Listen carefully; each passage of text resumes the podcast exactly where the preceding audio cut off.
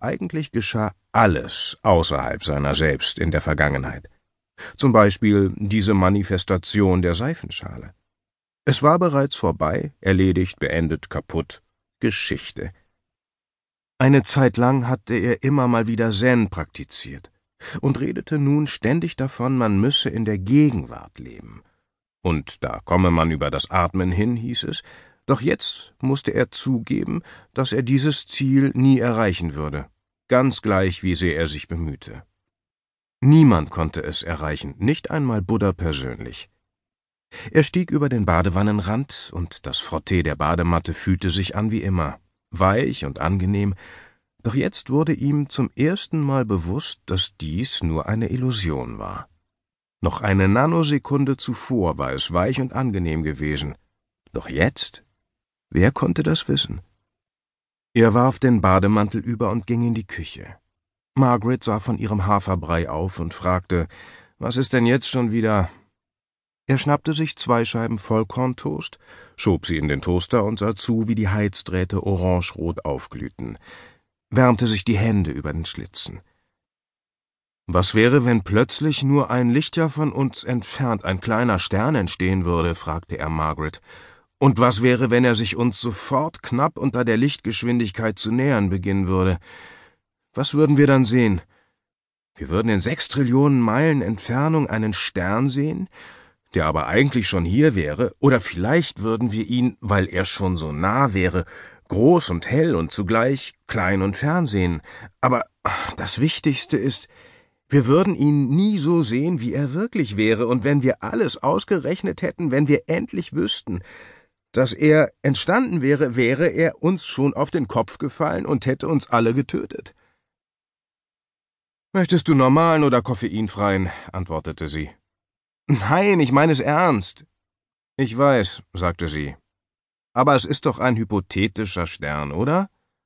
Ja, antwortete er. Dann trink erst mal einen Kaffee. Niedergeschlagen brachte er seinen Toast zum Tisch und setzte sich. Vielleicht könnten wir uns heute auch noch über etwas anderes Gedanken machen. Was meinst du? schlug sie vor. Es beschäftigt mich eben. Ich weiß, aber warum erzählst du mir nicht, was du heute vorhast? Oh, ich weiß auch nicht. Das Übliche, antwortete er ausweichend, denn er dachte daran, dass er ihr eine Flasche Parfum kaufen wollte.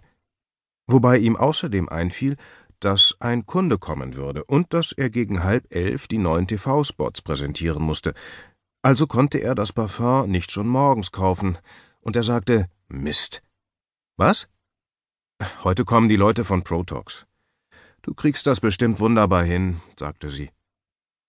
Die Nachbarschaft der Begriffe wunderbar und Protox ließ sofort Denise vor seinem inneren Auge auftauchen. Sie war Art Director und hatte jede Menge Tattoos, und er versuchte sich vorzustellen, wie es sich anfühlte, wenn man tätowiert wurde, die Nadel, die in den Arm stach und Linien in Blau und Orange hinterließ, wobei er keine Ahnung hatte, ob es wirklich so gemacht wurde, ob es Linien waren oder Punkte, und ob man betrunken sein musste oder sie einen nüchtern ließen. Jedenfalls mochte er keine Nadeln. Punkt. Und Denise hatte so dünne Arme. Immer wenn ihm Blut abgenommen wurde, musste er den Blick abwenden, weil er es nicht ertrug, wenn sein Blut den Kolben füllte. Dann dachte er darüber nach, wie viel Blut ein Mensch hat, und die Antwort ist fünf bis sechs Liter, und weniger bei einer Frau. Es sei denn, sie ist groß, wie zum Beispiel eine Fitnesstrainerin, und er dachte an die Muskeln dieser Frauen und daran, wie es sein mochte, mit einer derart muskelbepackten Frau zu schlafen. Es wäre sicher so eine Art Homo-Hetero-Erfahrung, weil man ihre Brüste praktisch gar nicht mehr. Willst du nicht einen Toast essen? fragte Margaret. Oh, nein. Bitte nimm du ihn. Ich dachte gerade an Protox. Ein widerliches Produkt, sagte sie. Wird dir nie schlecht, wenn du anderen diese Scheiße schmackhaft machen willst? Jetzt geht das wieder los, dachte er. Es ist Werbung, und Werbung ist mein Job. Glücklicherweise ließ sie das Thema fallen, beugte sich vor und küsste ihn auf die Stirn. Geht's dir wieder gut, Bones? fragte sie. Natürlich. Drohen keine weiteren planetaren Katastrophen? Darf ich damit rechnen, dass die Welt noch heil ist, wenn du nach Hause kommst?